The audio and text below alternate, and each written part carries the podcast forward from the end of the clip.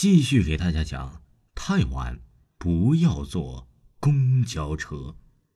咔吱，车在我身边停下来。张子，没事吧？怎么这么晚还一个人在这儿啊？是我们村的司机阿里叔。我看着熟悉的人脸，不由得热泪盈眶。我有救了，阿里叔，我我不小心被司机。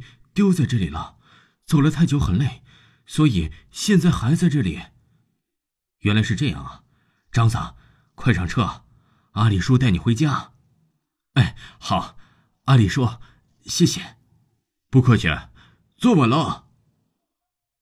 我坐着阿里叔的公车，整个人才彻底的放松下来。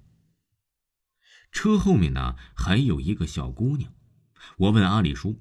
他说：“呀，是路上碰到了，顺便搭一程的。”我不再疑问，摸着裤袋想掏出手机看看几点。不过我没有摸到手机，我摸到的是一片温热。我低头看见自己的腰上有一只血淋淋的手，白色的骨头在车厢里显得异常诡异。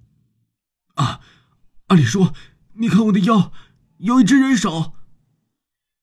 张子，阿里叔转头疑惑的看着我。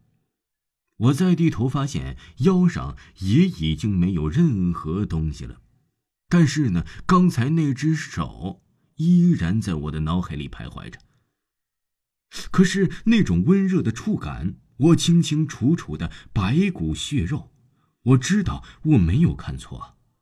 不由得再次摸到了腰间，却再一次摸到了人骨和热血。看着手摸着的地方，什么都没有，但是却还有触感，黏黏的、热热的、腥臭的，令人发呕。我的汗毛又一次竖起，转身看看小女孩，却发现她已经不知道什么时候下车了。又是这样，怎么和刚刚之前一样呢？莫非？我僵硬的看着阿里叔的背影，突然看见阿里叔是用一只手开车的，而另一只手血淋淋的插在了腰间。我这个时候啊，没有看清我阿里叔的脸，却发现他的脸好像渐渐的没有，而且渐渐的变得愈发苍白。突然，阿里叔转身了。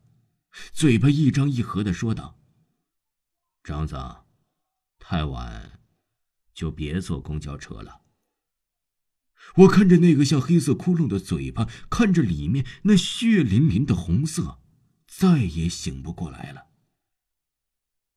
后来呀，我才知道，阿里叔在前几天刚死了，出车祸死的。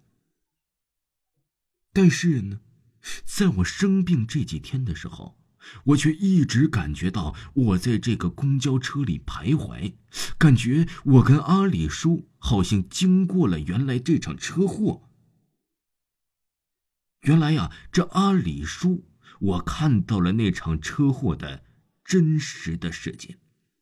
其实啊，阿里叔的有只手被车里的零件割的是血肉模糊。因为阿里叔可能是非正常死亡，所以我才会看到他，才更会看到那只血肉模糊的手。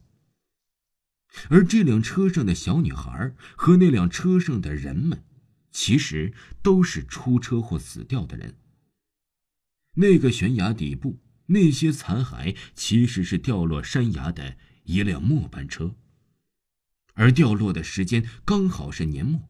满满一车的苦命人都葬身崖底，他们都充满了怨恨。而我，已经加入了他们其中的一员，在夜晚的公交车上等待着你们的到来。等你们接了我的班，我就自由了。太晚了，你还敢坐公车吗？快来吧，这样，我就可以解脱了。